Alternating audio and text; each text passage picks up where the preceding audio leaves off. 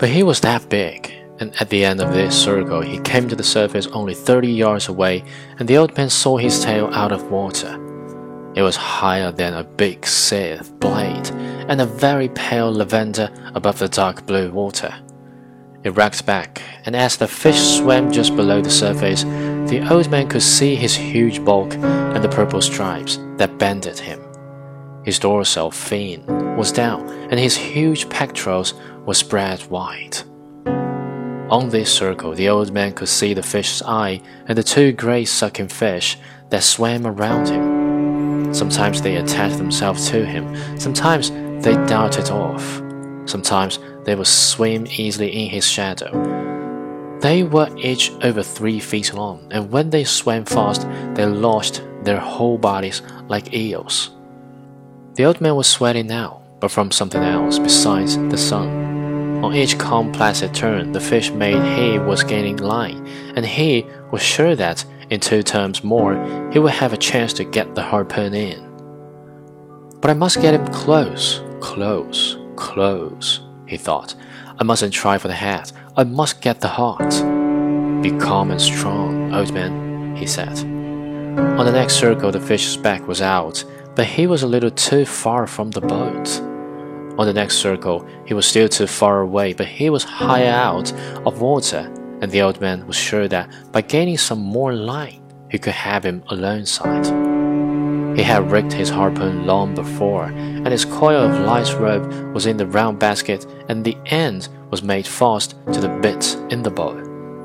The fish was coming in on his circle now, calm and beautiful looking, and only his great tail moving. The old man pulled on him all that he could to bring him closer.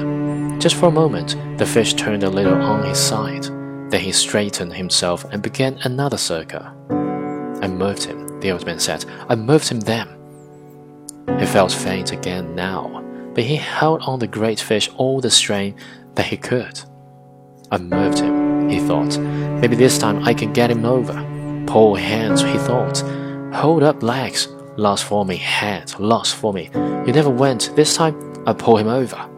But when he put all his efforts on, starting it well out before the fish came alongside, and pulling with all his strength, the fish pulled part way over and then righted himself and swam away. Fish, the old man said.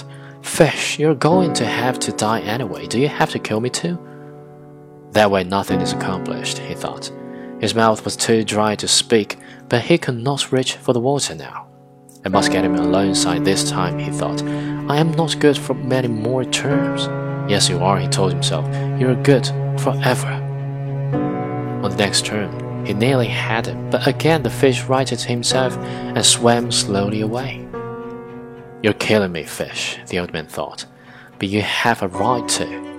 Never have I seen a greater or more beautiful or a calmer and more noble thing than you, brother.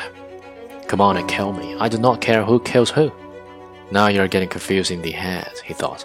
You must keep your head clear, keep your head clear, and know how to suffer like a man. Or a fish, he thought. Clear up, head, he said in a voice he could hardly hear. Clear up. Twice more it was the same on the terms.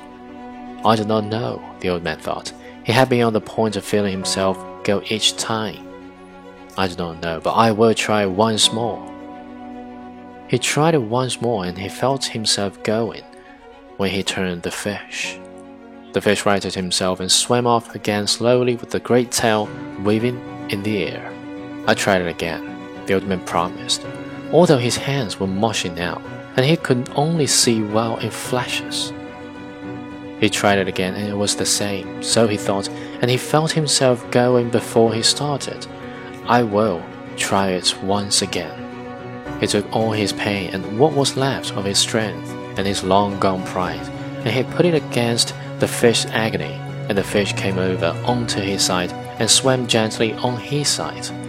His bill almost touching the planking of the skiff and started to pass the boat, long, deep, white, silver and barred with purple and interminable in the water. The old man dropped the line and put his foot on it and lifted the harpoon as high as he could and drove it down with all his strength, and more strength he had just summoned into the fish's side just behind the great chest fin that rose high in the air to the altitude of the man's chest. He felt the iron go in, and he leaned on it and drove it further and then pushed all his weight after it. Then the fish came alive, with his death in him, and rose high out of the water, showing all his great beauty. He seemed to hang the air above the old man in the skiff. Then he fell into the water with a crash that sent spray over the old man and over all of the skiff.